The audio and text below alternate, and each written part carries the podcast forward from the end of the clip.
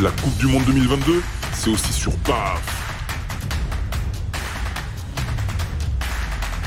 BAF, une bande d'amis qui parle de foot.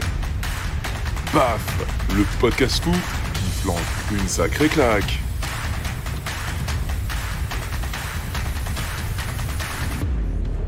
Salut, salut à tous et bienvenue pour BAF, le seul podcast foot qui vous accompagne tous les soirs pendant la Coupe du Monde au Qatar 2022 pour analyser avec vous et pour vous tous les matchs, toutes les rencontres. Et ce soir, un plateau de rêve avec Andy. Salut Andy. Salut les gars. On a Jus qui enchaîne les titularisations en ce moment. Salut Jus. Salut la team BAF. Et puis notre spécialiste Espagne, JP. Salut JP. Bonsoir à tous. Bonsoir à tous les auditeurs.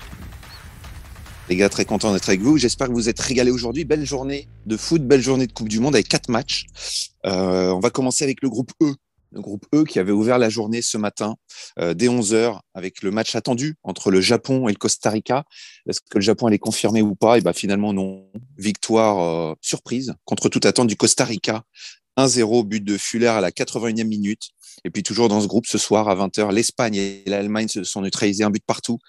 L'Espagne avait ouvert le score par Morata à la 62e avant que Fulkrug, je crois que c'est comme ça que ça se prononce, égalise et euh, redonne espoir dans cette compétition à l'Allemagne à la 83e minute.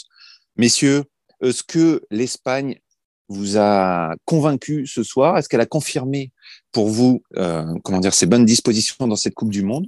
Ou est-ce que vous avez été un peu déçu par la prestation de, de l'équipe de Luis Enrique, JP On va dire que c'était une première mi-temps difficile pour les Allemands qui ont eu très peu d'occasions les Espagnols étaient vraiment supérieurs. Il y a eu un but annulé avec l'avare.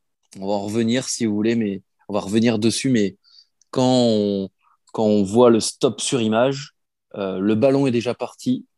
Petit débat VAR ou pas.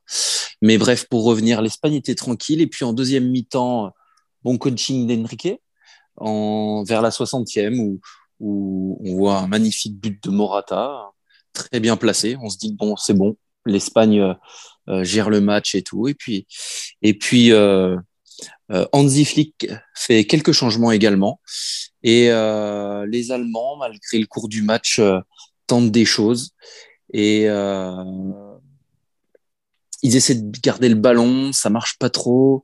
Ils reviennent, euh, ils repassent vers Neuer, puis finalement, euh, voilà, ça.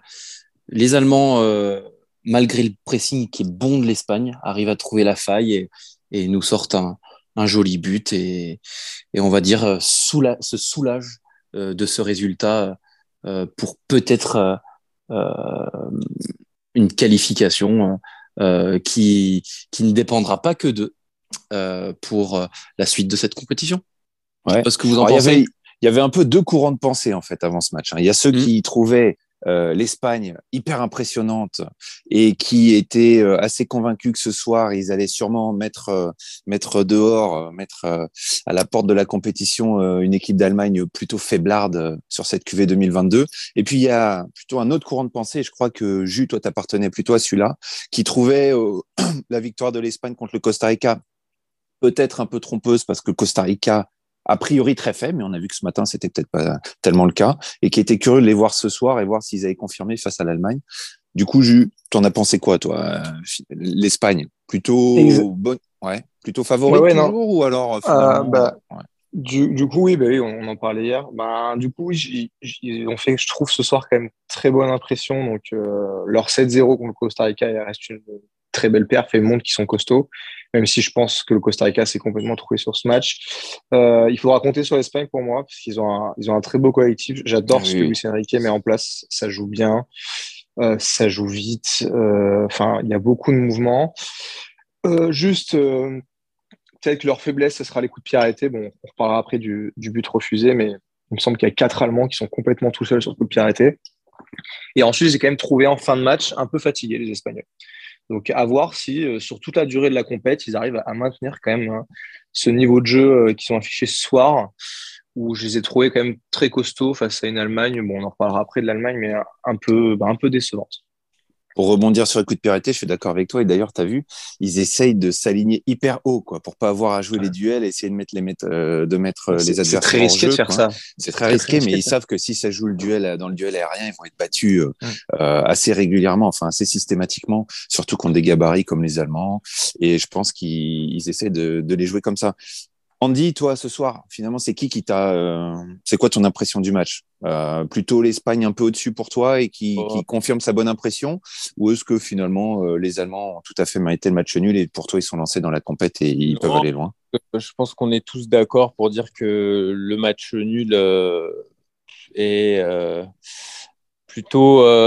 plutôt voilà, comment dire? Plutôt immérité pour les Espagnols parce que euh, franchement, pendant 70 minutes, j'avais l'impression qu'ils étaient 15 euh, sur le terrain. Ils, couraient partout, ils agressaient. Les Allemands n'avaient pas le temps de. Ils recevaient la balle, ils étaient tout de suite agressés. Deux, trois joueurs sur eux. C'était vraiment impressionnant. Collectivement, j'ai eu un moment, je me suis dit pendant le match, j'ai l'impression de revoir l'Espagne de 2010. Je me suis dit, Luis Enrique, il a mis un truc en place et c'est pas les mêmes joueurs, mais c'est toujours le même fond de jeu. Et moi, franchement, ils m'ont impressionné parce que je ne les voyais pas à ce niveau-là, en fait. Est-ce qu'ils ont eu beaucoup d'actions au final? Parce qu'ils ont eu tellement d'actions. Hein. C'est ça que je voulais dire. Dans le fond de jeu, je parle du fond de jeu pour l'instant. Parce que j'ai aussi euh, débattu avec d'autres personnes pendant le match. Et euh, c'est vrai qu'à l'heure de jeu, on comptait les, les occasions sur, sur, les doigts d'une main. Mais en fait, euh, ouais, c'était, ça jouait bien. Mais Manuel Neuer n'a pas eu grand-chose à faire. Jusqu'au but, qui est très beau, soit dit en passant. Euh, mais les, entrants allemands euh, ont apporté quand même de, de la fraîcheur. Et euh, sur la fin de match, Moussiala a fait une très belle deuxième mi-temps. Et les Rossané et Fulkrug, là, ils sont bien rentrés dans le match. Mais franchement, l'égalisation est un peu inespérée à 5 minutes de la fin. Et voilà, un partout, balle au centre, mais je dirais avantage au point aux Espagnols qui, eux, peuvent voir euh, la suite de la compétition euh, sereinement, alors que les Allemands, euh, c'est plus un soulagement, mais ça n'augure pas de belles choses, je pense, pour la suite de la compétition. Pour compléter ce que tu dis, on est sur 7 tirs au but pour 3 tirs cadrés avec l'Espagne et 11 tirs au but pour 4 tirs cadrés avec l'Allemagne. Et l'Allemagne a seulement 36% de, de possession contre 64.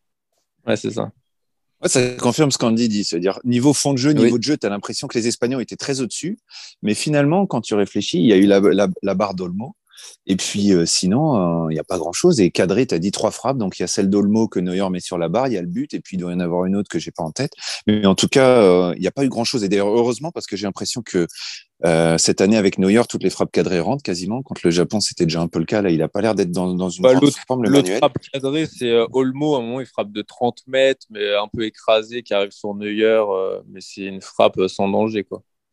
Ouais, donc c'est ça. Donc finalement, les Espagnols retombent aussi parfois peut-être un peu aussi dans leur travers d'une équipe qui a beaucoup de possession, mais qui est pas forcément hyper hyper dangereuse, quoi. Même si euh, effectivement, euh, je suis d'accord, mais, mais, euh, je pense que 9 fois sur 10 des matchs comme ça en jouant comme ça, ils les gagnent. Donc c'est quand même bien mieux de jouer au football de cette manière-là que de compter sur un exploit individuel et tu vois. Donc euh, c'est leur manière de jouer. Les Allemands, ils ont ils ont la tête de Rudiger qui était qui était donc qui a failli passer. Et puis ils ont la balle de match surtout à la fin là. Euh, j'ai cru qu'ils allaient aller gagner le match hein, avec la balle de de Sané ou je sais pas pourquoi ils essaient de dribbler le goal plutôt que d'essayer de la jouer, de la piquer, je sais pas. Mais ils pouvaient voler le match. Et s'ils volaient le match, euh, bah, Jut, t'en penses quoi toi? Ça aurait été complètement immérité toi? Tu penses si les Allemands avaient gagné, ça aurait été un scandale? Bah, dans, le fond de jeu, comme, comme l'a dit Andy, oui, parce que l'Espagne a été largement supérieure à cette équipe d'Allemagne. Mais en, contrepartie, comme, euh, JP l'a dit, au niveau des tirs, l'Espagne, c'est que 7 tirs dans le match, donc un beau fond de jeu, mais pas vraiment en n'étant pas très, très, très dangereux non plus. Euh, donc, ça aurait quand même pas été mérité, oui, parce que pour moi, l'Espagne mérite de gagner sur, euh, sur le match. Euh, mais bon, euh, les Allemands, dans, dans les 20 dernières minutes, avec les changements de, de flics, je trouve, ont mis beaucoup plus de pression que pendant les 70 premières minutes. Donc en fait, sur le dernier quart d'heure, ça ne m'aurait pas choqué que, l'Allemagne euh, passe devant l'Espagne, mais sur la globalité du match, euh, l'avantage est quand même aux Espagnols. D'ailleurs, tu parlais des changements de flics. Est-ce que Flick il devrait pas euh, persister un peu, euh, enfin plutôt, euh, voilà, revoir un peu ses plans et, et rester avec l'équipe qui a fini le match? On a quand même l'impression, alors Fulkrug, ça peut être lui ou Averts, je sais pas, Sané, euh, on a l'impression que ça apportait plus de mouvement que des Gundogan ou des Muller qui, qui ont l'air de faire vraiment leur âge. Là, je sais pas ce que vous en pensez, JP, mais en tout cas, ils m'ont pas, ils m'ont paru lourds, empruntés, et dès qu'ils sont sortis et que les deux autres sont rentrés, ça a quand même apporté du mouvement et ça a mis beaucoup plus en difficulté la charnière espagnole qui elle aussi est pas non plus forcément euh, très vive et rapide. Hein. Bah, c'est tout à fait ça, Gundogan. On l'a, on l'a très très peu vu dans le match. Euh, les changements ont été bons et, et c'est bah, sur la dernière action que tu viens de parler avec euh, Leroy Sané, c'est euh, c'est Rodri qui se fait prendre de vitesse. Euh, Et on a un axe central qui, qui est lent en Espagne, mais après, est-ce qu'il y a vraiment besoin qu'il soit réellement rapide vu les flèches qu'il y a sur les, ailes? Pour l'équilibre de l'équipe, je pense que c'est bon. Mais effectivement, en fin de match, comme ça, quand, là, c'est l'inverse, que c'est l'équipe adverse qui fait rentrer des flèches, c'est plus compliqué pour eux. Mais euh, ils ont, ils pas assez, sur la fin du match, je sais pas si vous avez remarqué, mais Enrique, il était au bord du terrain, il disait avancez devant, avancez devant pour le pressing. Il subissait plus ce que faisait l'Allemagne. Hmm. Et euh, il, voulait, il voulait vraiment qu'il y ait plus d'intensité, mais je pense que les joueurs étaient aussi un petit peu cramés. Si on reste sur les choix de, de coach, JP, toi qui, qui connais bien la sélection espagnole et qui la suit euh, pour BAF tout au long de l'année, euh, Morata, il devrait pas être titulaire dans cette équipe-là. On a l'impression que chaque fois qu'il rentre, il fait des bonnes rentrées. Euh, je sais pas, est-ce que Asensio, il a vraiment sa place euh, Est-ce qu'il mérite de, de jouer plus que Morata? Et ben là, c'est une tactique qu'a choisi Enrique. Il faut pas oublier que c'est la sélection d'Enrique. Et son idée, c'est de mettre un faux numéro 9. Et c'est pour ça que Asensio a ce rôle, et ça avait très bien fonctionné euh, lors du, match face au Costa Rica, et également en match amical euh, juste avant le, euh, le début de la Coupe du Monde. Et je pense que c'est pas mal de fonctionner comme ça. Pour le moment, tout le monde est d'accord pour dire que l'Espagne fait une très bonne Coupe du Monde et qu'il y a un réel jeu. Coquet, son entrée dans le match est bonne. Il est, euh, il est assez nerveux. Il y a eu de la bagarre. Je ne sais plus avec quel joueur ils se sont poussés. Il a poussé un Allemand, puis après un autre Allemand arrive, il le pousse. L'arbitre il dit Ouais, ouais, t'as vu ce que t'as fait avant, euh, c'est bon, je vais pas, je vais pas siffler ça. D'ailleurs, le match était bien arbitré. Et euh, non, non, euh, j'ai rien à dire. L'Espagne tranquille. Euh, euh, ce que je veux dire de plus, c'est que l'Espagne est tranquille, l'Espagne joue propre, euh, l'Espagne va se qualifier. Et, euh, et là, on verra si les choix d'Enrique lors des prochaines phases euh, seront vraiment des bons choix de jeu, parce que c'est vrai qu'il y a voilà, Rodri en défense centrale, Asensio en faux numéro 9, c'est quand même des choix qu'on ne voit pas euh, en club. On ne voit pas ça au Real de Madrid. Et si je me trompe pas ça, on ne voit pas ça à Manchester City non plus. Ah ouais, bah, contre un autre adversaire, tu veux dire, on verra un Mm. petit peu. euh, Bon, là, en tout cas, ils ont passé le test de l'Allemagne. Je sais pas ce que vous en pensez, mais on a l'impression que c'est un peu une bonne opération pour les deux, finalement, ce soir, parce que les, les Espagnols ont l'air, à, à mon avis, assez que- sereins avant de jouer le Japon. que les... faudrait pas que les Espagnols lâchent le match contre le Japon, quoi. Bah, s'ils perdent contre le Japon, euh, bah, on va y venir. On, on va y venir sur, sur les différentes Euh, possibilités. Mais, ils l'auraient mauvaise. hein. Ouais, ouais. Ouais, bah, ouais. Ouais, ouais. Bah, sauf s'ils en mettent 8 au Costa Rica. Et à ce moment-là, les Espagnols auraient l'air cons. Mais bon, euh, peut-être, euh, bon, c'est, c'est peut-être un peu rêvé. Mais en tout cas, effectivement, si ce match nul arrange un peu tout le monde, c'est parce que plus tôt dans la journée, le Japon euh, s'est incliné contre contre le Costa Rica. Euh, alors, on, on peut parler un peu de surprise. Ça aurait peut-être pas été une surprise si, euh, si on avait fait des pronostics il y a 10 jours. Mais vu les matchs de 4 jours Mm. auparavant, la défaite 7-0 du Costa Rica et à l'inverse euh, contre l'Espagne et à l'inverse le Japon qui avait battu l'Allemagne, on pensait que les, les Nippons allaient faire qu'une seule bouchée des coéquipiers de Keylor Navas et finalement ça s'est pas du tout passé comme ça. Et euh, qui a vu le match? Euh, Andy, tu as vu le match, je crois? T'en as pensé quoi de la performance des Japonais? Ils t'ont déçu ou, ou finalement ouais. en fait c'est c'est- ouais. Bah, en fait, ouais, ouais, parce que, euh, bah, effectivement, euh, les Japonais sur le premier match, je les voyais pas aussi forts. Donc, euh, je me suis dit, euh, ils se lancent dans la compétition en battant un des favoris et ils enchaînent contre le Costa Rica qui en a pris 7. Normalement, tu dois les mettre sous l'eau et d'entrer le match, surtout avec le style de jeu qu'ils ont. Je me suis dit, moi, comme type de match, je voyais les Japonais tout de suite les harceler, les agresser. Et vraiment, parce que les Costariciens, ils n'ont pas vraiment des, joueurs de ballon. Enfin, derrière, c'est un peu lent, c'est un peu bourrin, etc. Et les Japonais, pas du tout. Ils ont été un peu attentistes, un peu mollassons. Alors, je ne sais pas si c'est parce que c'était le match de, de 13 heures, mais euh, vraiment euh, un rythme un peu de sénateur. Et ça convenait parfaitement aux Costaricains, qui, eux, tranquillement, euh, il y avait de l'espace entre les lignes, ils se, ils faisaient des passes, ils essayaient de se rassurer. On sentait qu'ils étaient en manque de confiance. Et ça jouait des redoublements de passes. Je pense qu'il n'y a pas eu d'occasion pendant 40 minutes dans le match, des deux côtés. C'était fou.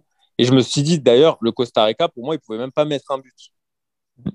Et, les Japonais, ils n'ont jamais accéléré. Navas, je pense qu'il fait pas, il doit faire un arrêt à la fin, euh, vraiment. Et puis, bah voilà, un but sorti de nulle part, une frappe dans la lucarne à 10 minutes de la fin. Euh, voilà, c'est du classique. Hein. Mais, parfait euh, pour le Costa Rica. Ouais, parfait pour le Costa Rica. Ça déçu les Japonais parce que là, ils se tiraient une balle dans le pied alors qu'ils avaient tout pour passer. Jus, euh, est-ce que tu penses, euh, donc comme on dit, a peut-être évoqué que le fait que ça joue un peu tôt, euh, un peu chaud, euh, ça a pu jouer sur la performance des Japonais. Est-ce que tu penses qu'ils se sont peut-être vus trop beaux après victoire contre l'Allemagne et contre une sélection qui venait de prendre 7-0, ils se sont dit que le match allait être facile? Ou est-ce que tu penses qu'en fait, il leur est arrivé ce qu'il arrive souvent à des équipes de Ligue 1 assez séduisante contre le PSG quand il faut contrer, quand il y a des espaces, et puis dès qu'elles se retrouvent face à des blocs regroupés, il n'y a plus personne. C'est quoi ton hypothèse pour expliquer leur contre-performance? Je dirais un peu la, la dernière hypothèse. Euh, parce que je pense pas qu'ils ont qu'ils aient pris le, le, Costa Rica de haut parce que les Japonais ils, ils ont bien conscience qu'ils ont fait un exploit contre, contre l'Allemagne et, et si euh, s'ils avaient la possibilité de, de, gagner contre le Costa Rica ils, il l'aurait fait. Euh, bah avec une victoire, il serait qualifié. Hein. Avec bah une oui, victoire, il serait qualifié. Et l'Allemagne serait presque éliminée hein, parce qu'elle devrait rattraper huit buts de goal à virage contre l'Espagne en espérant que l'Espagne perde contre le Japon. Donc euh, vraiment, ils peuvent s'en mordre les doigts. Avec une victoire, ils seraient qualifiés. Oui, ils peuvent s'en mordre les doigts. Et après, comme, comme l'a dit Andy, moi je suis d'accord avec Andy, ils ont, ils ont quand même pas, ils ont pas mis les ingrédients qu'il fallait pour gagner ce match. Euh, pourquoi? Peut-être parce qu'aussi, ils, euh, ils, ils, sont peut-être pas habitués à gérer ce genre de situation. Donc, euh, ils savaient pas trop comment aborder le match. Et comme le Costa Rica a un jeu, c'est une équipe difficile à manier. Bon, même s'ils en ont pris 7 contre l'Espagne, ça convenait pas aux Japonais. Euh, L'entraîneur japonais a quand même fait des changements à la mi-temps. Il fait deux changements de mémoire. Euh, où là, j'ai vu les Japonais en revenant des vestiaires qui ont essayé quand même de pousser, de, de pousser, pousser, pousser. Mais euh, finalement, le, le Costa Rica a tenu. Ça m'a fait penser un peu au Costa Rica de 2014. De mémoire, c'est en 2014 où le Costa Rica était allé loin dans la compète, si je me trompe pas, où on avait tous c'est là où on avait tous découvert euh, Keller Navas, euh, même si je jouais toujours en Liga à l'époque, on avait tous découvert son Ils étaient un peu plus flamboyants à l'époque en contre, hein, quand même, avec ouais, Campbell qui à l'époque tirait pas la charrette. Brian, il y avait Ruiz. Ruiz. Euh, ouais. Mm. Mais bon, ouais, là, les Japonais vont, vont s'en mordre les doigts parce que je, du coup, je, après, on sait jamais, hein, la, la, vérité d'un jour n'est pas celle du lendemain, mais je vois pas du tout les, les Japonais gêner les Espagnols. Enfin, je, on, Justement, on va faire un petit, Ouais. On va faire un petit point classement et puis je vais demander à JP ce qu'il en pense pour la prochaine journée. Euh, Espagne, 4 points, plus 7 de goal average. Et donc, je le répète, parce qu'on s'était trompé au début du BAF, euh, enfin la semaine dernière, quand on avait évoqué les règles, on pensait que c'était les confrontations directes qui comptaient, mais en fait pas du tout. C'est le goal average, oui. le premier point pour départager les équipes. Après, c'est la meilleure attaque et seulement après les confrontations directes. Donc en fait, le plus 7 de l'Espagne compte beaucoup, beaucoup, beaucoup. Hein. Donc l'Espagne 4 points plus 7, Japon 3 points 0, Costa Rica 3 points moins 6, Allemagne 1 point moins 1. Prochain match, Allemagne, Costa Rica et Japon-Espagne. Donc, si on doit synthétiser, l'Espagne sera qualifiée en cas de victoire ou de match nul contre le, le Japon. Costa même passé en faisant match nul, quoi. Le qui? Costa Rica. Costa Rica en faisant match nul peut passer. Exactement. Ouais. Mais justement, j'allais faire toutes les bah, hypothèses. Attendez, Donc, dans quel cas? bah parce que si l'Espagne bah, si si bat le Japon, si l'Espagne bah oui, bat le Japon, l'Espagne aura 7, Japon reste à 3 et Costa Rica passera à 4, l'Allemagne ah, sera oui, à 2. Exact, voilà. d'accord. Ouais. Ça, ça, ça Donc en gros, ouais, l'Espagne est, est, qualifiée quasiment dans tous les cas. Le seul cas qui les élimine, c'est s'ils perdent et que le Costa Rica bat l'Allemagne. Voilà, en gros. Hein, ou, voilà. Je ne prends pas en compte un cas de figure où l'Allemagne mettrait 8-0 au Costa Rica. Bon, après, il faut calculer tous les goals à verrage. Mais en gros, ce qui pourrait éliminer l'Allemagne, c'est qu'ils perdent, euh, l'Espagne, c'est qu'ils perdent contre le Japon et que le Costa Rica batte l'Allemagne. Mm. Le Japon est qualifié s'il gagne, ça c'est sûr. S'il fait match nul, il peut se qualifier Euh, alors vraiment, il peut se qualifier que dans un seul cas de figure, c'est si l'Allemagne gagne 1-0 et qu'ils aient mis plus de buts. Ça va jouer au nombre de buts marqués, ça peut être très serré. Si, gagne, si l'Allemagne gagne de deux buts d'écart contre le Costa Rica, le match nul élimine les Japonais, c'est terminé. Donc vraiment, Mais si nul, très si mauvaise annule journée pour les T'as bien résumé. T'as bien résumé. y a Costa nul Rica, Costa Allemagne, Rica, Japon, par contre, ouais, voilà. Si l'Allemagne bat pas le Costa Rica, le Japonais se qualifie avec un nul. Ouais, exactement. voilà, c'est ça. Ouais. Donc les Japonais, euh, bon, si on et, et puis les Allemands, donc eux en fait, pour passer, ils ont besoin de gagner et que le Japon euh, que le Japon gagne pas quoi. Voilà. Si les si euh, si le et que le Japon perde même ou que gagne pas. Voilà.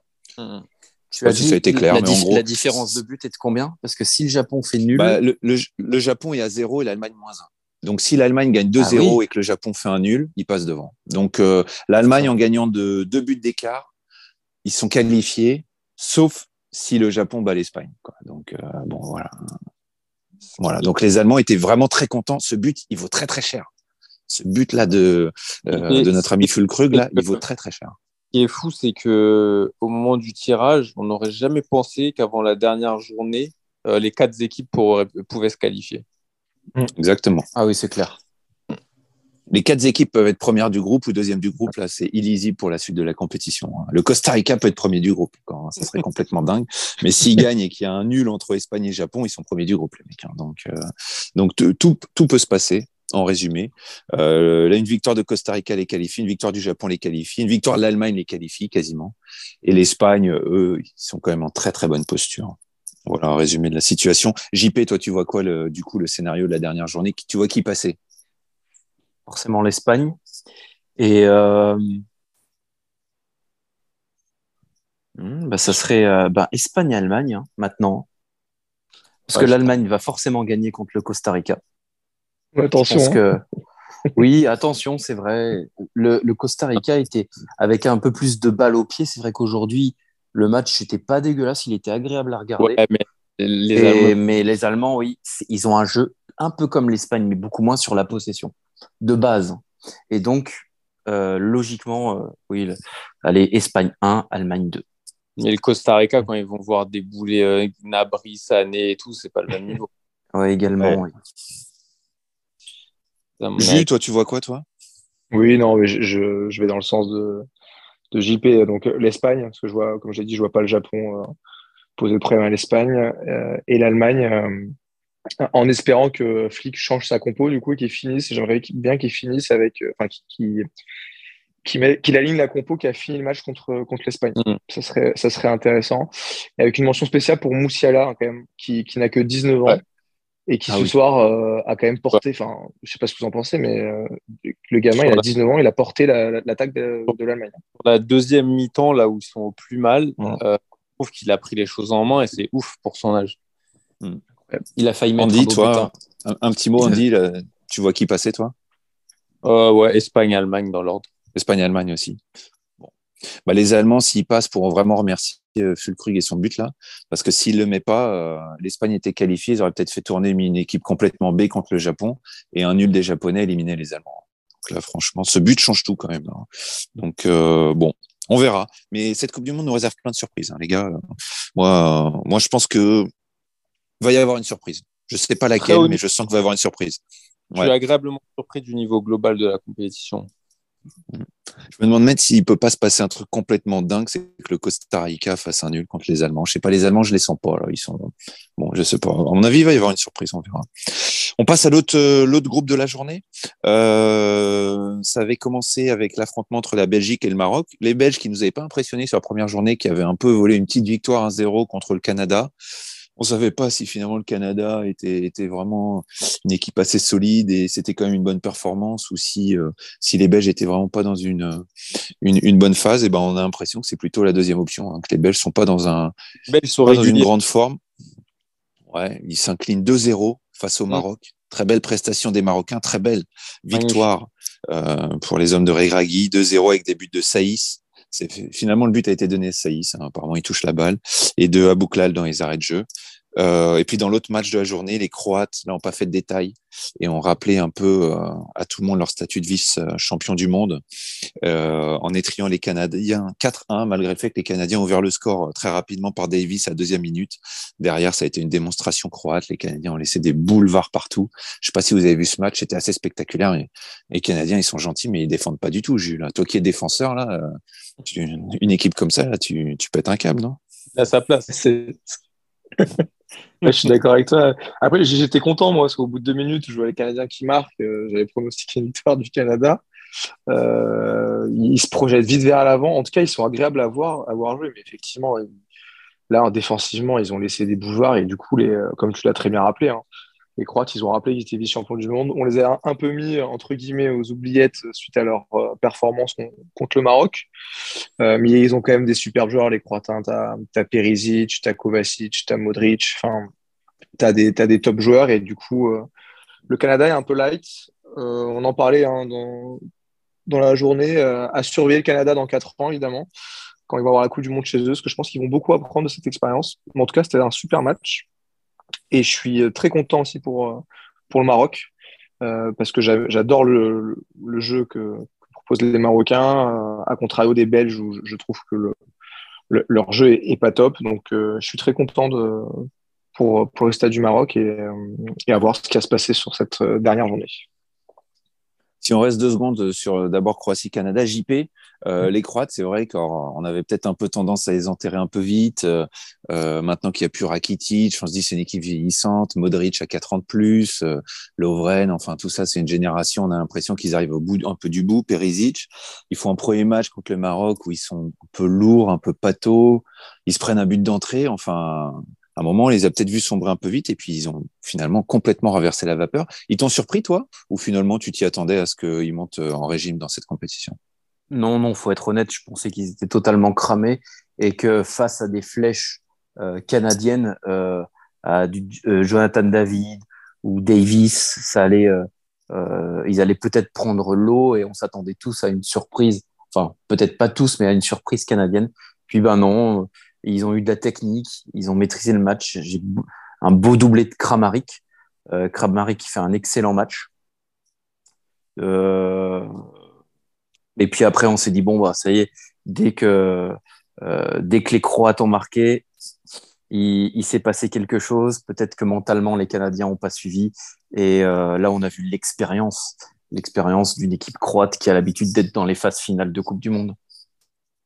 Et du coup, vous les voyez aller loin, les Croates, cette année? Vous les voyez pouvoir, pourquoi pas, rééditer la performance il y a 4 ans, aller en finale, voire, voir faire mieux? Andy, t'en penses quoi, toi? Euh, Moi, je pense qu'ils sont tombés sur une équipe canadienne euh, un peu jeune, un peu immature et, et voilà, à l'européenne, avec un grand sens tactique, une grosse qualité technique. Ils sont passés devant à l'expérience. Mais euh, leur huitième de finale, je crois que ça croise avec Espagne ou Allemagne. Euh, exactement. Je pense, euh, je pense qu'ils vont avoir des difficultés, même s'ils jouent l'Allemagne. Donc, euh, je sais pas. Je sais pas si je les vois aller loin.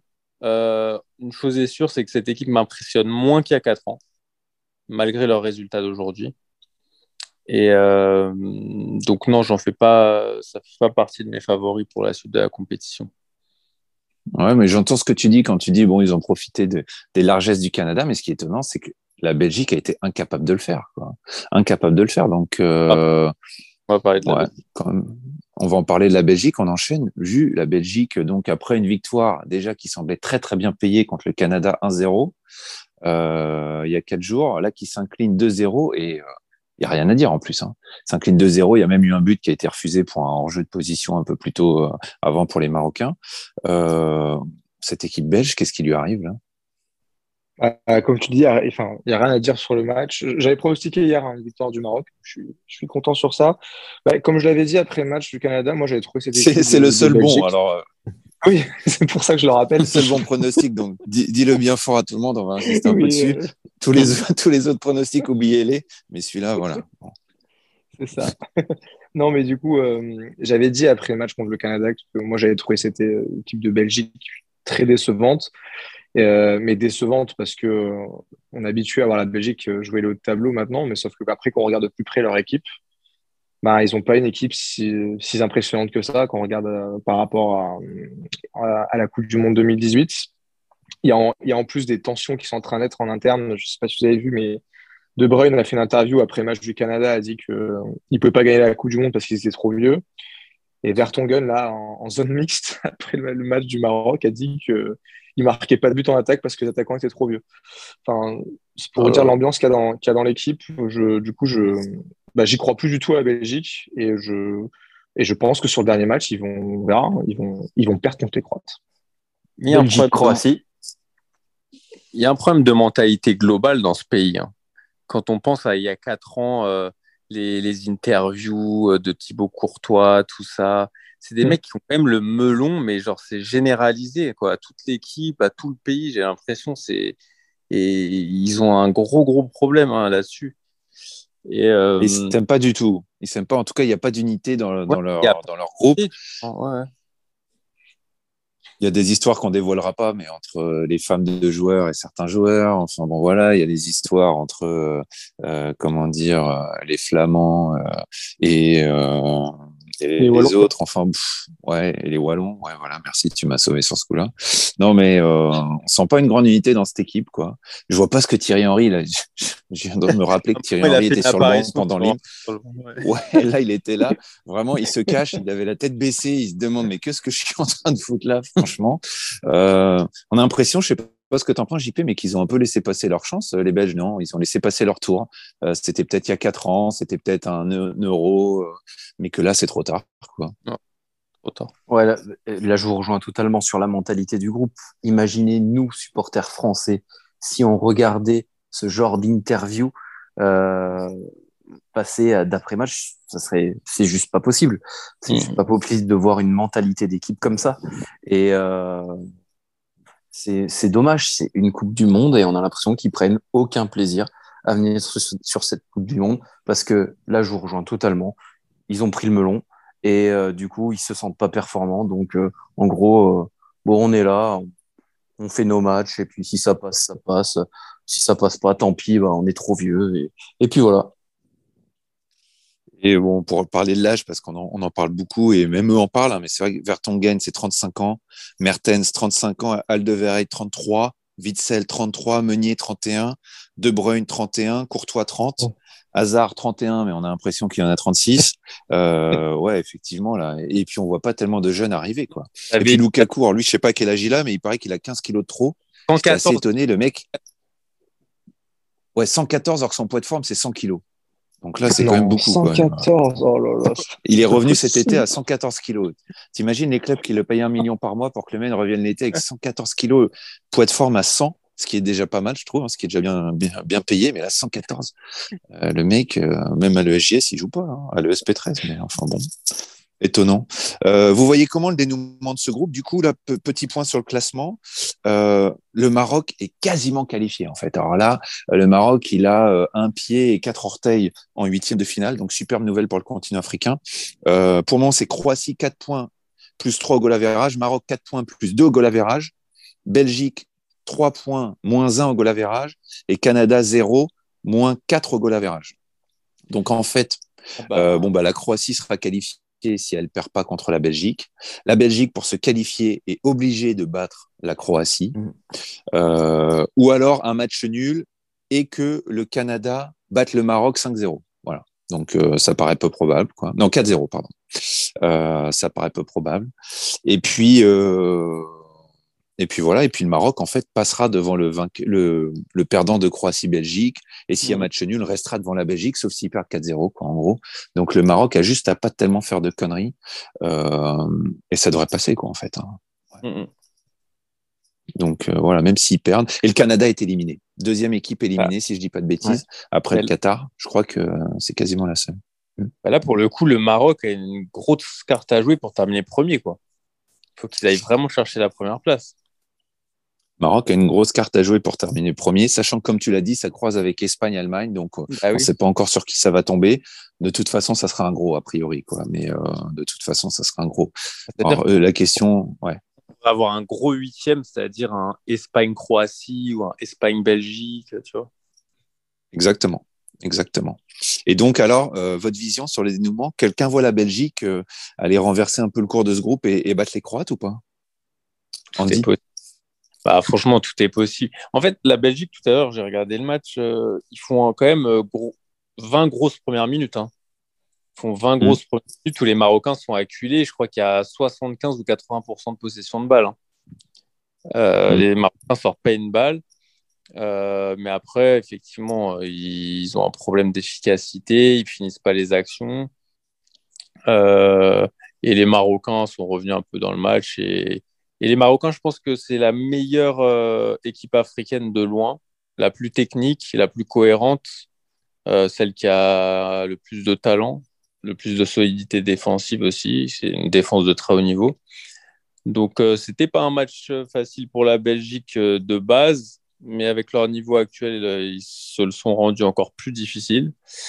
Euh, mais est-ce que sur un match coup près comme ça, dernier match de poule, un match euh, soit tu passes, soit tu es éliminé, est-ce qu'ils vont pas être capables, parce qu'ils ont quand même des grands joueurs, les Belges, est-ce qu'ils vont être capables sur un match de, de renverser la Croatie? Ils peuvent les battre 1-0, ils passent. Hein. Genre, c'est pas. S'ils les battent 1-0, ils passent. Ouais, c'est pas non plus. On leur demande pas donc, euh, et d'ailleurs, hein. je, viens de m'apercevoir, ouais, pour compléter, Andy, excuse-moi juste, mais si jamais la Belgique bat la Croatie, en fait, euh, si, si la Belgique bat la Croatie que d'un but d'écart euh, et que le Maroc perd aussi, ça sera Belgique et Croatie qui passent. Hein. Voilà, parce que euh, la Croatie a un meilleur goal average et a marqué plus de buts.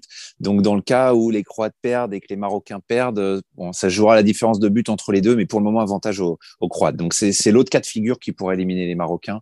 cest à dire euh, qui perdent et que les, les, Croates perdent, ou qui se prennent un, énorme tarif et qui est match nul dans l'autre match. Quoi.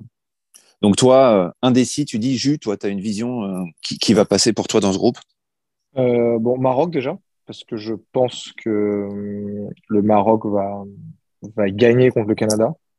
Euh, parce que c'est un Canada qui est éliminé, qui a plus grand chose à jouer. Euh, donc, euh, je vois pas les Canadiens gagner ce match. Donc, Maroc. Et ensuite, je, je maintiens ce que j'ai dit tout à l'heure. Je, je, vois la Croatie du coup.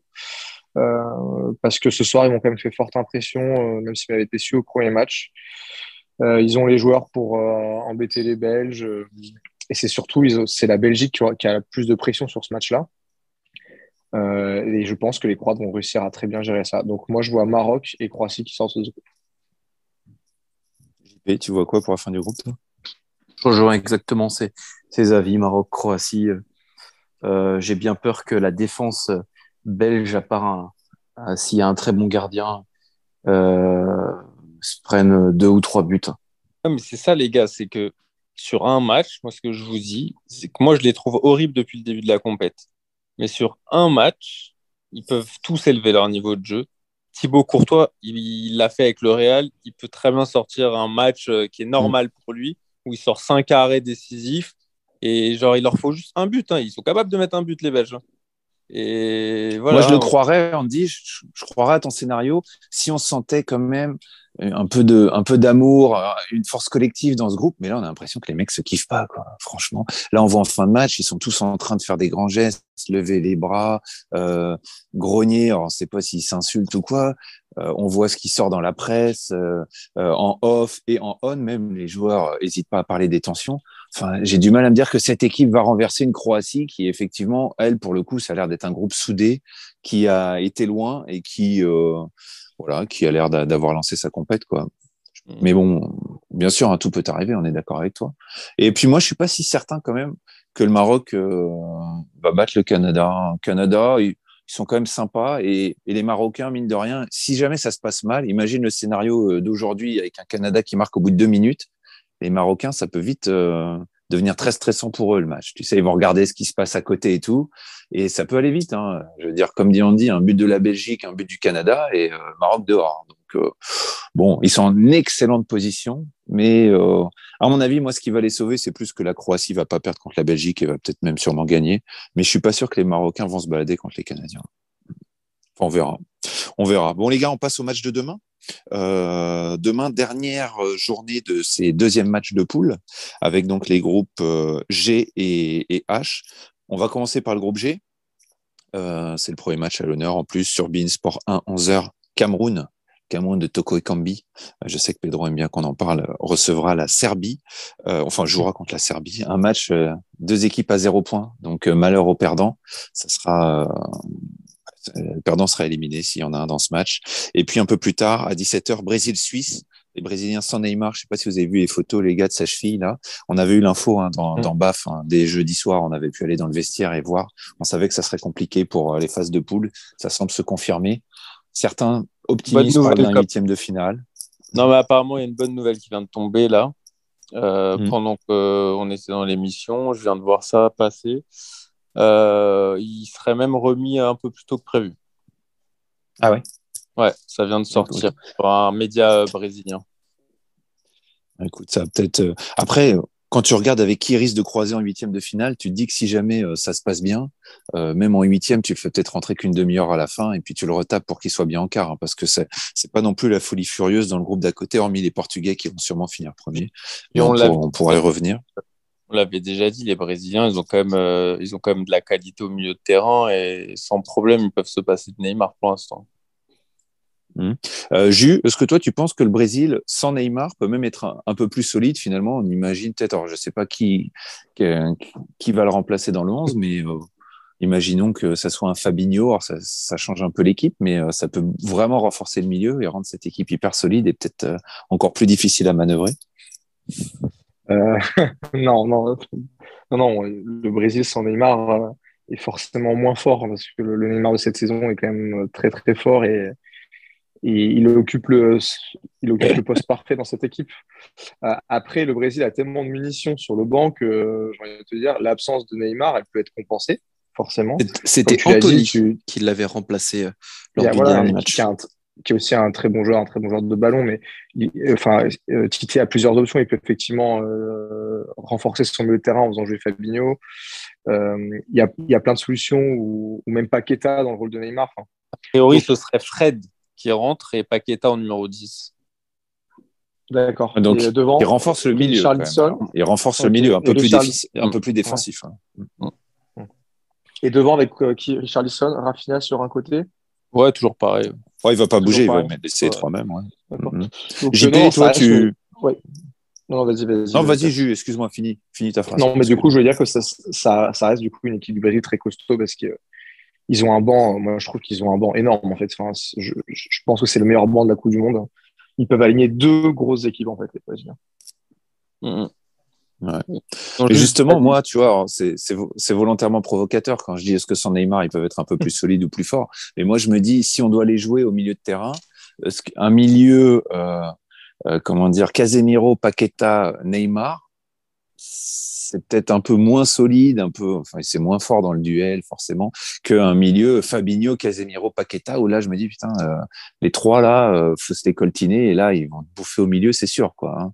Euh, Neymar dans ce rôle de 8-10, enfin dans les trois du milieu, c'est sûr que c'est beaucoup plus créatif, c'est beaucoup plus fantaisiste, mais ça a quand même affaibli un peu la force du, du milieu. Alors pour les matchs de poule, il n'y a pas de problème. Hein, mais là, on parle dans l'hypothèse d'un match très costaud contre euh, plus tard le Portugal, l'Angleterre, la France, euh, que sais-je.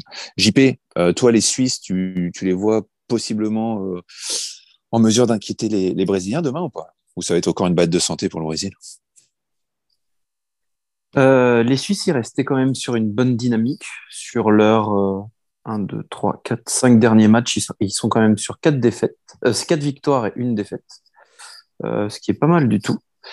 Euh, mais je pense que quand même techniquement, les Brésiliens sont, largement au-dessus. Et euh, là, quand tu annonçais le milieu que ça peut être quand même sans Neymar, ils vont jouer à la baballe. ça va très vite. tous ces joueurs ont du talent. la Suisse va jouer en bloc. Euh, ils vont plutôt essayer d'intercepter les balles et, ils vont subir les, les, attaques brésiliennes. Je pense que, que, ce match va être comme ça. On rappelle, il y a quatre ans, les deux équipes s'étaient jouées. euh, C'était le premier match de la Coupe du Monde. Le Brésil avait ouvert rapidement le score. hein. Et puis, euh, c'était par Coutinho et, et les Suisses étaient revenus et avaient fait un partout. Les Suisses, très décevants, Andy, je te passe la parole, mais très décevants sur le premier match contre le Cameroun. Je sais pas ce que vous en avez pensé, Mm. mais euh, franchement, ils s'en tirent plutôt bien avec la victoire contre un Cameroun qui est pourtant, euh, qui est pourtant relativement faible sur cette, sur cette édition 2022. Euh, Est-ce qu'ils seront peut-être plus à l'aise dans, un rôle, bah justement, hein, on en parlait tout à l'heure avec les Japonais, hein, mais dans un rôle un peu plus bas, un peu plus à défendre et à placer des attaques euh, rapides, quelques contres Est-ce que ça leur conviendra mieux? Est-ce qu'ils seront peut-être plus brillants demain? T'en penses quoi? Euh, ouais, ouais, bah moi, les Suisses, je les, je les connais bien, je les ai vus, on les a, le Portugal les avait dans le groupe euh, pendant euh, les qualifs. Euh, c'est quand même une équipe qui était très en dessous cette année, enfin sur les deux dernières années, euh, par exemple même d'une équipe comme la Serbie, qui était largement plus forte que la Suisse. Euh, c'est une équipe qui aime pas trop courir, ils aiment bien être à leur, à euh, euh, à leur petit rythme. Le match contre le Cameroun, c'était vraiment un rythme très lent. C'était pas un niveau Coupe du Monde. Là, les Brésiliens, les Brésiliens de cette année, ça met beaucoup d'intensité dans les courses. Euh, les ailiers vont très vite, ils vont à 10 000. Euh, tout le monde court. Je pense que effectivement, comme a dit JP, ça va être un match où les Brésiliens vont énormément dominer, les Suisses vont jouer bloc bas. Euh, je pense qu'ils vont pas se procurer énormément d'occasions. Peut-être Mbolo, il peut un peu inquiéter Marquinhos et Thiago Silva physiquement. Mais je pense que ça va être un match à sens unique. Après, il faut juste que les Brésiliens soient efficaces. Parce que tant que les Suisses sont dans le match à 0-0, euh, tout peut se passer. Mais voilà. Je vois ce scénario. les pronos, on fera les pronos à la fin. Euh, on va tout de suite passer à l'autre groupe qui joue demain, le groupe H, euh, avec à 14h Corée du Sud, Ghana. Euh, les Coréens qui ont fait match nul, qui ont donc un point, qui les avaient fait match nul contre l'Uruguay au premier match. Les Ghanéens ont perdu 3-2 contre Portugal, donc zéro point. Et donc dans la soirée, un gros match, belle affiche. Hein. Revanche du huitième de finale d'il y a quatre ans, Portugal-Uruguay. Euh, messieurs, et euh, je donne d'abord la parole à Andy, hein, sans vous faire injure, mais c'est notre euh, correspondant à, Lisbonne tout au long de l'année. Les Portugais, après le premier match, toi, tu étais plutôt quand même satisfait de leur match. Est-ce que demain, tu les vois confirmer et, et, et dérouler face à l'Uruguay, qui n'a pas fait une grosse impression contre la Corée pour son entrée en compétition? Euh, ouais, mais comme je disais euh, avant la Coupe du Monde, le Portugal, c'est une équipe euh, assez illisible et qui fait souvent un complexe euh, dans certains matchs au, au niveau. Et l'Uruguay, c'est un peu notre bête noire. On reste sur pas mal de, de faux pas contre eux. Je sais pas. À mon avis, ça va être un match où les Uruguayens vont un peu pourrir le jeu. Euh, les Portugais vont essayer d'avoir la balle, mais euh, je sais même Un beau pas. match, quoi. tu nous vends du rêve, là. Demain à 20h, Mais sur non, mais TF1, tu nous vends du rêve. pour être honnête, je sais même pas si ce sera un match enlevé avec plein d'occasions et tout. Euh, les Uruguayens, on les connaît, ils pourrissent le jeu. Les Portugais, euh, ça joue à la baballe, ça tourne autour, mais euh, finalement, ça se procure pas énormément d'occasions en ce moment. Euh, je sais pas. C'est possible que ça se termine par un match nul. Voilà. Et les deux équipes seront contentes. Mais je sais pas. Tu le vois comment, Jules, le match, Non, je vois, je, je vois quand même le Portugal, euh, le Portugal gagner. Alors oui, je, je vois les Uruguayens euh, pourrir le match, euh, faire beaucoup de fautes, euh, hacher le jeu, mais, euh, mais cette équipe du Portugal, euh, moi je trouve qu'elle elle est quand même assez équilibrée. Je me demande si c'est pas une des meilleures équipes du Portugal en termes de, en termes de ligne en fait, parce que je trouve qu'à chaque ligne il y a des joueurs de très bon niveau. Bon, euh, info importante quand même, c'est que Danilo Pereira loupera le, reste de la phase de poule c'était une blessure, donc je, je sais pas, peut-être qu'on dit saura, mais je sais Et- pas si Pépé est apte pour revenir du coup derrière. Si c'est Pépé qui a- sera titulaire, ça a été annoncé, ça a été confirmé. D'accord. A priori, c'est Pep, mais il y avait encore un doute parce que, en fait, Antonio Silva, il a zéro sélection. Donc, c'est ça le problème. Antonio Silva, il est plus fort que Pep hein, en ce moment, mais il a zéro sélection et ils veulent pas euh, le lancer dans le grand bain et ils veulent- Antonio. Silva, c'est celui du Benfica de 18 Ouais, ans, là, qui a joué Ouais, contre Paris, là Ouais, ouais, c'est- Il est bon, lui. Bah, j'ai vu, j'ai vu, eu l'info euh, que c'est Pep qui jouait demain. Ok. Ok. Bon, bah, ça reste. Donc, ça fait quand même Pep Diaz, c'est quand même une charrière assez solide.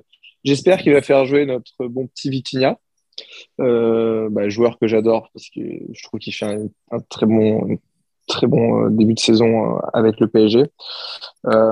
moi, j'aimerais bien qu'il fasse jouer aussi Léao d'entrée. Alors comment, je, à la place de qui, je ne sais pas, mais j'ai aimé son entrée contre le Ghana. Je trouve qu'il a apporté de la profondeur et il dégage quand même une puissance que il va rester, Très il va fort. rester- Comment il va rester en super sub pendant toute la compète, à mon avis. Ok. Mm. Bon. Bon, voilà, donc, non, les coup, vois habitudes du vois sélectionneur portugais. Il n'a pas l'habitude de changer une compo qui gagne. hein. donc Ouais, je ne ouais. vois pas trop bouger. hein. Je ne Ah, vois pas euh, trop bousculer. le, le sélectionneur portugais, c'est notre Didier Deschamps national. Pragmatique. Ouais. Et encore là, Deschamps, il a, il a changé deux joueurs euh, malgré une victoire. Mais euh, je pense que là, tu vois, même Danilo Pereira avec trois côtes cassées, il hésite à le faire jouer. hein. Donc je peux te dire, euh, vraiment, il change que s'il est obligé. vraiment. Mais, euh, Oui, et puis devant. Léo, c'est euh, Joao Félix. Et Joao Félix, c'est quand même un monstre. hein. Il a marqué au dernier match. Ouais, ouais, il va le Ouais. laisser devant à Cristiano. À noter que euh, les Uruguayens, surtout, auront un match, un, un, un œil pardon, sur, ce- sur le match d'avance qui va se passer avant entre la Corée du Sud et, et le Ghana. Parce que si jamais la Corée du Sud venait à battre le Ghana, les Uruguayens, en cas de défaite, euh, bah, seraient quasiment dehors et surtout n'auraient plus leur destin en main. Quoi. hein. Euh, voilà, Tous- les autres résultats les, les laissent en vie, même en, en perdant contre le Portugal. Mais si la Corée du Sud gagne, là, ils ont plus leur destin en main et ça devient très compliqué pour eux. Et du coup, euh, le match du soir sera peut-être un peu plus attractif, quoi, à, la lumière de ce qui se passera un petit peu, un petit peu avant. Les gars, on va passer au prono. Du coup, rapidement, on va faire comme d'hab. Je vais vous demander, euh, ça sera dans l'ordre. On va faire JP, Jus et Andy. Et après, euh, je donnerai mes, mon avis à la fin. Je vous donne les matchs. Et, Et puis toi, voilà, oui. chacun votre tour, vous, vous me donnez le score. Euh, allez, dans l'ordre euh, des matchs du jour, Cameroun-Serbie. 1-0 pour la Serbie. Euh, 2-0 pour la Serbie. Euh, Cameroun Serbie. Ouais, 0-2. Ouais, ouais, 0-2 aussi, disons qu'on n'est pas, on n'est pas originaux là. Si on n'est pas sympa avec le Cameroun non plus, on respecte pas beaucoup euh, Toko et Kambi. Mais je sais pas si Vincent Bobacar va rentrer, les gars. Mais petite parenthèse, il est rentré la dernière fois. Il a que 31 ans, mais il a l'air d'en avoir 40. hein. Il avance plus le mec, le pauvre Vincent là. Mais comment il peut avoir que 31 ans? Il jouait déjà il y a 15 ans à Lorient. Et franchement, il est, en tout cas, il n'avançait pas là. Le pauvre, il est rentré, il m'a fait un peu de la peine. C'était tellement un beau joueur là, je l'ai pas reconnu. 14h, Corée du Sud, Ghana, JP. Un partout. Euh, 2-1 pour le Ghana. 1-0 pour la Corée. Et moi, je me range derrière JP. et 2-2. 2-2. Deux équipes, euh, ouais. Attention, hein, il y, a- il y a une des deux qui peut passer, hein, parce que l'Uruguay euh, paraît assez faible cette année. Donc, il y a vraiment une des deux qui a une carte à jouer. hein. Si une des deux gagne demain, euh, il y a une vraie carte à jouer pour, pour la qualif. Euh, Brésil-Suisse, 17h, JP. Hmm. 3-1 pour le Brésil. Euh, 3-0 pour le Brésil. 2-0. 2-0 pour moi aussi. Et le soir, Portugal-Uruguay. 1-0 pour le Portugal. Euh, 1-0 pour le Portugal aussi. Un partout. Andy, il dit ça pour. un- il veut pas se porter l'œil. Je connais très bien ça. Je connais très bien dit, ça. Je suis l'élève de mon maître. Ouais, moi, je vois 2-0 pour le, le Portugal, euh, sans trop de problèmes. L'Uruguay euh, m'a l'air. Si la Belgique est vieillissante, l'Uruguay, c'est encore pire. Donc, euh, bon, voilà, 2-0, je pense, euh, demain. Euh, messieurs, pour finir, un petit quiz. Et ben justement, on en parlait. L'Uruguay et le Portugal, re- revanche d'il y a 4 ans. Bon, Andy part peut-être avec un petit avantage, du coup, mais c'est un, un legend game, comme on dit. Hein. Vous allez devoir me donner les 22 titulaires du match d'il y a 4 ans. Euh, Uruguay-Portugal, huitième de finale. Alors moi, pareil, hein, il y a des matchs comme ça qui marquent en Coupe du Monde. Je me souviens très bien de ce match. C'est un match assez sympa. Euh, et puis en plus, j'avais regardé particulièrement parce que euh, la France allait jouer le vainqueur de ce match.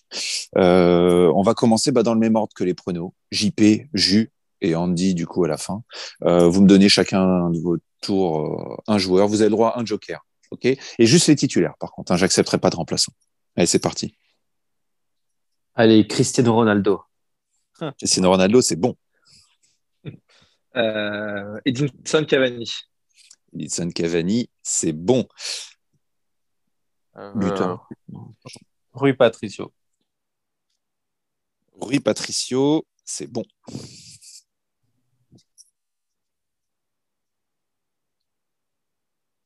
C'est un moi, pardon. Euh, Suarez. Luis Suarez. Luis Suarez, c'est bon. Voici qui faisait euh... Cavani. Diego Godin. Diego Godin, c'est bon. Que les titulaires. Hein. Ouais, que les titulaires. Euh, Rafael Guerrero. Rafael Guerrero, parfait. Arrière gauche, Portugal, toujours là. C'est bon. Pépé. Pep, qui était buteur ce jour-là. Bah, je sais pas si vous vous en souvenez, mais en tout cas, c'était euh, deux buts de Cavani contre un but de Pep. Cavani qui était sorti blessé, hein, d'ailleurs. Mais euh, voilà, vous m'avez donné les buteurs, ça c'était fini 2-1. Euh, c'est bon. Euh, Bernardo Silva. Bernardo Silva, c'est bon. Euh, William Carvalho. William Carvalho. Lui aussi, j'ai découvert qu'il était encore là. Il est rentré en fin de match la dernière fois. ouais. Toujours là, tu sais, fi- fidèle au poste. C'est bon. Vampeta. Ouais, la moustache de Vampeta. Est-ce qu'il fait les photos euh, à poil dans les mêmes magazines que Vampeta à l'époque là? Tu sais, juste avec un ballon euh, pour, pour cacher son intimité là. Un Vampeta qui nous avait complètement pété les plombs pour son séjour à Paris. mais bon. Euh, JP, à toi. José Fonte. Ah, joué. C'est bon, ouais. Il, est- il faisait la Oui. charnière avec Pep. Ouais. Il était à Fulham à cette époque. Euh, gardien de l'Uruguay. Alors, je sais pas si je le prononce bien. M- Mousserella. Mousselera. Mousselet. Mouslera, ouais. Mouslera, Mouslera. ouais. Et j'étais surpris de voir qu'il est maintenant remplaçant. hein. Il est toujours dans le groupe, mais il est plus titulaire. Il s'est fait prendre la place, mais il est toujours là. Mouslera, c'est bon. Ouais. Mm. Putain, bravo les mecs. Hein Encore? Ah Ouais, ouais, on continue. on, a hein. dit tous les, on a dit tous les Portugais ou pas? Euh, non, non, non, non, non. Il en manque 1, 2, 3, 4. 4. Ah 4 bon des. Ah bah jouons Mario. Joao Mario, ouais, aussi. Joao Mario, c'est bon. Joao Mario, le faux lent. hein, parce que franchement, on a Ouais, t- je sais pas ouais, pourquoi, on a tous l'impression qu'il est très lent. Et puis là, je l'ai Ouais. vu euh, trois fois entre la première journée de la Coupe du Monde et deux fois contre PSG. Et en fait, il est pas si lent que ça. hein. Franchement, il ça, avance. balle au pied, balle au pied, il avance. Ouais. Il va plus vite balle au pied que sans la Ouais. balle. Donc ça, c'est quand même euh, la magie du football. Mais écoute, euh, quand il déborde, euh, il déborde, hein, franchement. À chaque fois, non, mais je me disais, c'est bon, il va, il va jamais passer. Et il passe quand même dans le mec. hein. donc euh, pas mal. Bon, en tout cas, il est toujours là. Donc euh, belle carrière, Joao Mario. Moi, Il j'ai reste trois Portugais et pas mal de, pas mal d'Uruguayens. je les ai tous, les Portugais. Tu les as tous? Bon, Ouais. on va voir ça. JP. Quaresma? Quaresma, non. C'est pas bon. Aïe. Quaresma. je Il était est- remplaçant euh, de mémoire. Il était remplaçant, il est rentré. Ouais, il est rentré, mais il Ah. n'était pas titulaire. Il, Donc, il rentrait euh, pour mettre bon. des extérieurs. Euh, donc euh, JP, bah écoute, tu passes ton tour. Eh ben, j'ai perdu, ouais. Joker. Non, mais on a dit qu'il y avait un Joker, donc euh, tu pourras peut-être revenir si jamais euh, il reste des joueurs. Jus. Euh, J'en ai un côté Uruguay euh, de mémoire. Euh, je crois que c'est Lucas Torreira, le, le petit milieu de Ah. terrain. Bien sûr. Bravo. Ouais. Torreira, ouais. qui est- Ouais, ouais. qui est un Il est joueur de. Et là, je l'ai pas vu. Hein. Je l'ai pas vu dans le groupe. Je crois pas qu'il est là. Hein. Je sais pas ce qui ce qui devient Torreira, mais en tout cas, euh, il jouait numéro 6 exactement. Mais il y a des Uruguayens connus qu'on n'a pas dit encore. Des Uruguayens connus qu'on n'a pas dit. Ouais. Andy a l'air chaud. hein. Il va être dur à battre. hein. Vas-y, Andy, à toi. Martin Caceres. Caceres, éternel Caceres, qui pour le coup est toujours titulaire, ouais. Euh, L'ancien de la Juve, c'est bon. JP, on revient à toi. Est-ce que tu en as un autre? Compliqué. Le Suarez, on a dit ou pas? On l'a dit. Ah, j'ai pas. Je passe Bien. mon tour. J'utilise mon Tu joker. Bon, non, mais là, Joker, c'est déjà quand t'as perdu. Là, t'as plus de Joker. Là. T'es- négocié. il nous tente un Suarez discreto, c'est le premier joueur qui a été cité, et après il nous tente un Joker. Pas mal. Euh, Bon, allez, alors, alors, alors donne, j'allais donne un dire, nom au hasard. Ouais. vous, allez, vous allez dire que je triche parce que je viens de voir qu'Omar vient de le mettre sur euh, Ah. la conversation WhatsApp. Non, mais Omar, il, il met tous les joueurs du coup. Mais moi, j'allais le dire, c'était le- c'était Jiménez parce que de celui d'Atlético Madrid de mémoire. Parce que de mémoire, la défense de l'Uruguay était euh, celle Ouais, de l'Atlético Madrid Ouais, à l'époque. c'est pas la même. Bah, Ouais. c'est toujours la même d'ailleurs, hein, qui joue toujours. Et Jiménez, est- exactement, c'est lui qui avait donné la victoire contre l'Égypte le premier match, un coup de boule euh, à la 88e minute, je Mm. crois. Et effectivement, il était titulaire avec Godin. C'est bon. Omar, je sais qu'ils nous écoutent en direct et ils sont nombreux à nous écouter en direct. hein. J'en profite pour dire abonnez-vous euh, à la page euh, Twitter, abonnez-vous à la page Instagram qui est tenue euh, d'ailleurs par notre cher Andy. Mais euh, venez les gars, hein. franchement, euh, suivez-nous et puis euh, écoutez-nous en direct si vous voulez, mais seulement si vous téléchargez quand même l'émission le lendemain parce qu'il faut qu'on fasse des stats, hein, c'est comme ça. Euh, Vas-y Andy, à toi. Euh, Gonzalo Guedes. Gonzalo Guedes, et oui, je savais pas si quelqu'un le trouverait. Guedes, quoi, ouais. Il était en attaque avec Cristiano Ronaldo. Euh, c'est bon. C'est bon. Joueur qui a fait une très belle carrière au Paris Saint-Germain. Euh, blaguette. Ah, écoute, c'est celui qu'on a le mieux vendu, donc En euh, tout cas, franchement, on va pas en dire du mal. hein. Ouais, on l'a, on l'a très bien vendu. Il reste plus qu'un Portugais et quelques. Non, moi, je- J'ai quelques un- j'ai Uruguayens. un- J'en ai un dernier Uruguayen que n'a pas cité Omar du coup dans son WhatsApp et après j'en aurais plus et j'aurais plus de joueurs du coup. C'était euh, l'arrière latéral uruguayen avec des tresses, il me semble qu'il s'appelait Laxact ou Laxat. Exact. exact. Laxat, pardon. Voilà. Ah ouais, c'est le dernier que j'ai. C'est le dernier Ouais. que j'ai. Arrière gauche. Bah écoute, euh, t'as toujours un coup d'avance sur Andy, donc si Andy en donne deux, euh, il gagne. Moi, j'ai un, j'ai un Uruguayen, un Portugais. Vas-y. Euh, L'Uruguayen, je pense qu'on l'a pas dit, c'est Betancourt. Eh ouais, Bentancourt. Il jouait déjà, ouais. Bentancourt, il jouait dans le milieu avec Torreira. Et puis, bah vas-y, si t'en as un autre, si, vu que je dis qu'il y en a plus, si t'en as un autre, tu gagnes. Milieu de terrain portugais qui a joué toute la compétition titulaire et qui jouait en France. C'était Adrien Silva. Ah oui. c'est Adrien vrai. Silva, c'est bon. Il Ah jouait ouais. en France, Adrien Silva, il jouait où? Mais oui, il a joué à Monaco. Ah, il jouait à Monaco, c'est vrai, t'as raison. Ah ouais, c'est vrai. Adrien Silva. Parce qu'il est, c'est pas un mec qui est né en France, Adrien Silva si, aussi, non. non? France, Ouais, ouais. c'est ça. Ouais. Comme Raphaël Guerrero, pareil. Ouais, mais j'avais oublié qu'il il, était passé à Monaco. En fait, Ouais, comme, bah, c'est comme ça. il, a, il, a, il a choisi le Portugal parce que comme il y a trop de niveaux en France, il a, il a préféré se rabattre sur une sélection de seconde zone. Oh, ça, ça, tout de suite, tout de suite. Tout de suite. Ouais. C'est Ouais, bah, c'est vrai que- leur, leur nation. Bah écoute, avec William Carvalho, il faisait une belle petite paire. hein. C'était, c'est pas Kanté, fait un mais bel écoute, euro, mec. hein. Ils ont fait un ouais. bel euro. En tout cas, c'était un beau match. Et moi, qui suis souvent critique envers Cavani, il avait fait un grand match. Il avait mis deux magnifiques buts. ce matin. Deux magnifiques buts avant de Et Moi, sortir j'ai blessé. tellement partagé ce jour-là, putain. Ouais, Il a mis deux magnifiques buts. Cavani, le mec du PSG qui met deux buts. En tout cas, vous avez cité tout le monde. Il manquait juste deux milieux de l'Uruguay, Nandes et Vecino. Mais franchement, chapeau les gars. Vecino, il était déjà là. Ouais, Vecino était déjà là. ouais. Non. Bah voilà, c'est comme ça qu'on va conclure ce nouvel épisode de BAF. Merci beaucoup les gars. Merci, euh, merci pour ce, ce bon moment. Bonne journée de foot demain. J'espère que vous allez pouvoir, euh, qu'on va se régaler, qu'il va y avoir des buts. C'est vrai que ça manque quand même un petit peu de buts là. Ça a été peut-être un petit peu mieux euh, sur la fin de journée, notamment avec la Croatie, mais euh, bon, on a quand même du mal à avoir beaucoup de buts. On aimerait bien peut-être un petit peu plus. Mais les matchs sont quand même, sont quand même sympas et toutes les poules sont accrochées. Ouais. C'est quand même les- dingue. Même les 0-0. Non, ils sont sympas, les matchs. hein. Il y, a, il y a six poules qui ont joué deux matchs. Il y a qu'une seule équipe qui a gagné les deux matchs, c'est la France. C'est quand même assez incroyable. hein. La seule équipe qui est déjà qualifiée 100%, c'est la France. Ouais, Donc c'est- euh, c'est assez rare et il y a très peu d'équipes éliminées. Euh, de mémoire, j'ai dit le Qatar et le Canada et je crois que c'est tout. Donc Ouais. euh, tout le monde aura quelque chose à jouer sur les troisièmes matchs. Donc là, on va avoir encore une semaine de football de folie. J'ai vu il y a encore des matchs tous les jours jusqu'à mar- mardi ou mercredi suivant là avec les huitièmes de finale. Donc là, on a encore dix jours à bouffer du football tous les jours, les gars. Donc euh, on va se régaler et on aura de quoi en parler dans BAF. Bonne soirée à tous. Merci encore et puis à bientôt. Bonne soirée, les amis. Merci les gars. Bonne soirée. Bonne soirée. Bye. Salut. Baf, une bande d'amis qui parle de foot. Baf, le podcast foot qui flanque une sacrée claque.